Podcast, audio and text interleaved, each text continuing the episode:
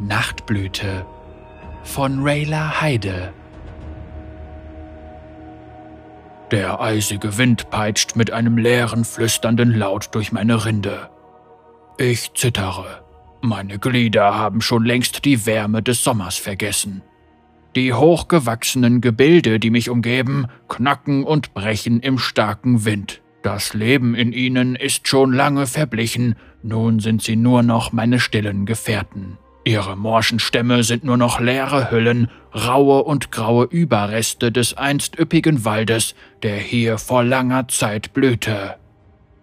Ein Geist schlängelt sich durch die Bäume vor mir, bleich und gespenstisch in der kalten Nachtluft. Meine Rinde zieht sich in ängstlicher Erwartung zusammen. Normalerweise würde ich meine Wurzeln durch sein Herz stoßen, aber heute halte ich mich zurück und versuche meine Präsenz vor ihm zu verbergen. Ich bin des Widerstands müde geworden. Meine Existenz allein ist Auflehnung gegen den Fluch, der diese Lande befallen hat. Seine mondgleichen Augen sind leer, auf dieser Insel des Todes gibt es nichts Lebendes oder Verletzliches mehr, das seiner kalten Verbitterung als Nahrung dienen kann, nichts mehr, was er jagen oder verzehren könnte. Der Geist verschwindet zwischen den Bäumen und lässt mich erneut allein zurück. Mein Blick schweift über den Wald der Schatten und meine Äste schwanken. Plötzlich bleibt er an einer kleinen Flamme hängen, rotglühend im endlosen Grau der Insel. Angeschmiegt an einen Haufen schwarzer Erde kämpft sich eine kleine Blütenknospe aus dem Boden, ihre Blüte so hell, dass sie in meinen Augen brennt. Es ist eine Nachtblüte. Vor langer Zeit bedeckten sie überall den Boden der gesegneten Inseln und blühten am Abend der Sommersonnenwende. Sobald der Morgen kam, verwelkten sie, ließen nur schwarze Blütenblätter zurück und verschwanden für ein weiteres Jahr, aber für eine Nacht erhellten sie die Wälder mit ihrem strahlenden Rot, ganz so, als hätte der Boden selbst Feuer gefangen. Ich schaue mich um und hoffe für einen flüchtigen Augenblick, dass es vielleicht noch mehr Blumen gibt, aber weit und breit findet sich nur das triste Grau der toten Inseln. Mein Geäst knackt, als ich einen wankenden Schritt nach vorne mache. Ich nähere mich der Blüte, magisch angezogen von ihrer Schönheit, während ich aschene Blätter unter meinen Füßen zu Staub zermalme. Meine kolossale Gestalt ragt hoch über der zerbrechlichen kleinen Pflanze auf. Ich beuge mich nach vorne, bis mein Gesicht nur noch wenige Zentimeter von ihren süßlichen duftenden Blütenblättern entfernt ist. Das mächtige Grundwasser in meinem Kernholz rührt sich, als es erkennt, was dort vor ihm steht. Leben. Der Hals der Blume ist leicht geneigt, ganz so, als wäre sie neugierig. Tiefe zinnoberrote Venen erstrecken sich über jedes Blatt und ihr blassgrüner Stamm ist über und über mit Hunderten von silbernen, samtweichen Haaren überzogen. Ich könnte mich eine Ewigkeit an jeder Facette ihrer Schönheit satt sehen. Mit jedem Moment, der vergeht, wächst und verändert sie sich auf fast nicht wahrnehmbare Weise. Ihr Stamm wächst stetig in die Höhe, während ihre Blätter sich langsam entfalten. Jede ihrer Bewegungen verzaubert mich und zieht mich weiter in ihren Bann. Ich beobachte genau, wie die Blüte sich ausbreitet und die sich erstreckenden Filamente in ihrem Inneren freigibt. Augenblicklich erfüllt ihr starker Duft meinen Geist mit Farbe. Für einen Moment kann ich die Kälte, den leeren Wind und meine eigene Verbitterung vergessen. Ein blasses Licht flackert auf und ich zucke zurück. Eine leuchtende Gestalt nähert sich. Meine Rinde prickelt. In diesen blutlosen Wäldern ist nichts wohlgesonnen. Der verfluchte Geist kehrt zurück, angelockt durch die plötzlichen Bewegungen. Leben ist nicht so reglos wie der Tod. Voller Zorn bringe ich meine Glieder erneut in Bewegung, Gewalt muss nicht länger vermieden werden, ich heiße sie stattdessen willkommen. Für diese eine Nacht wird auf diesen fruchtlosen Inseln etwas Lebendiges existieren und nicht von verdorbenen Kräften versehrt werden. Der Geist gleitet auf uns zu. Einst war sie ein Mensch, aber nun ist sie nur noch durchsichtig und aschfahl. Ihr leerer Blick wandelt sich zu einem Ausdruck puren Heißhungers, als sie die blutrote Blüte erblickt. Der Schemen stürzt auf die Blume zu und versucht, ihre gebrechliche Lebenskraft in sich aufzusaugen. Bevor die Blüte jedoch zu einem leblosen Schatten verwelken kann, schleudere ich meine Glieder nach vorne und schlinge sie um die Beine des Geistes. Sie schreit und zuckt zurück, als würde meine Berührung sie verbrennen, und ich brülle laut. Das Grundwasser in meinem Inneren ist diesen unnatürlichen Wesen ein Gräuel. Sie windet sich in meinem Griff und reißt sich schließlich los. Ich ziehe meine Wurzeln aus dem Boden und ramme sie auf die Erde. Die Wucht des Einschlags reißt den fruchtlosen Mutterboden auf und sendet Schockwellen durch die Erde. Die Wellen treffen das Gespenst und es taumelt vor Schmerz. Ich lache bitter. Während sie noch taumelt, lasse ich meine Glieder durch ihre flüchtige Form hindurchfahren und sie löst sich in nichts auf.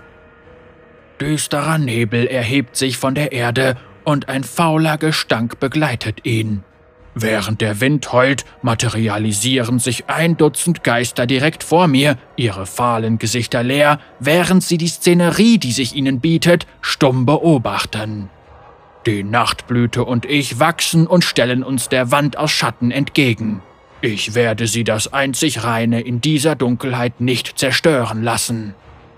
All mein Zorn wirft sich ihnen entgegen und ich schlage sie mit wutentbrannter Kraft immer weiter zurück. Ich mag zwar nicht dazu in der Lage sein, jeden Geist auf diesen Inseln auszutreiben, aber ich kann sie trotzdem eine Weile zurückhalten. Ein Geist versucht, sich an mir vorbeizuschlängeln. Ich heule laut auf und meine Wurzeln heben sich, um sein Herz zu durchstoßen. Er löst sich augenblicklich in Nebel auf. Die schiere Anzahl von Geistern in meiner Nähe zehrt an meinen Kräften, aber ich weigere mich aufzugeben. Die Blume erstrahlt hell im Licht des Mondes und ist sich des Kampfes um ihre Existenz nicht bewusst.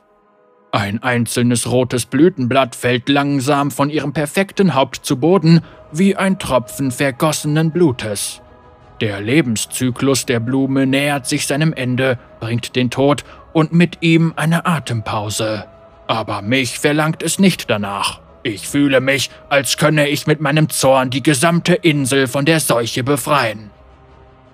Der verfluchte Nebel hat sich über die Wipfel der Bäume erhoben und wirbelt in großen Wolken über ihnen umher.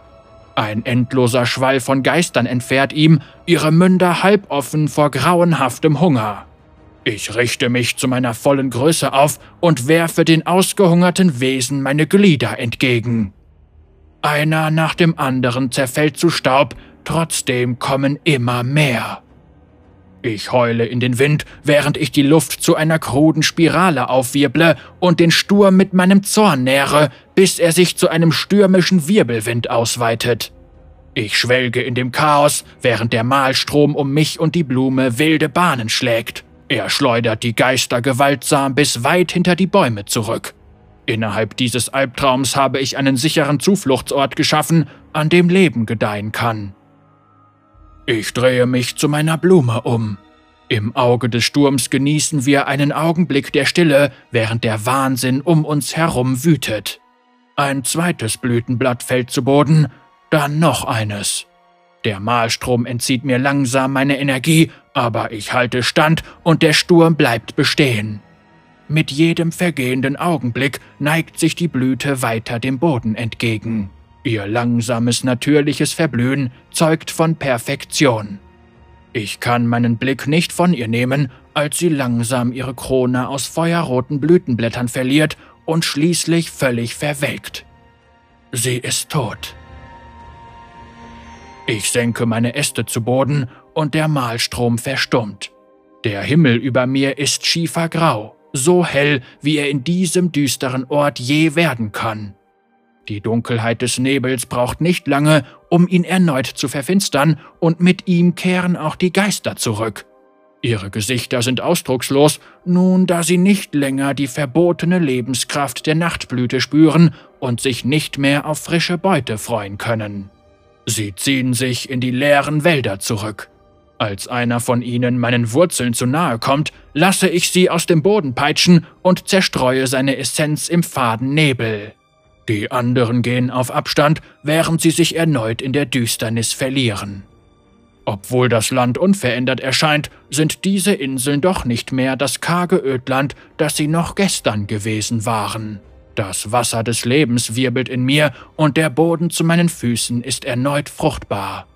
Obwohl ihre Blüten langsam zu Staub zerfallen, brennt das leuchtende Feuerrot der Nachtblüte immer noch hell in meinem Geist und entzündet meinen Zorn von neuem.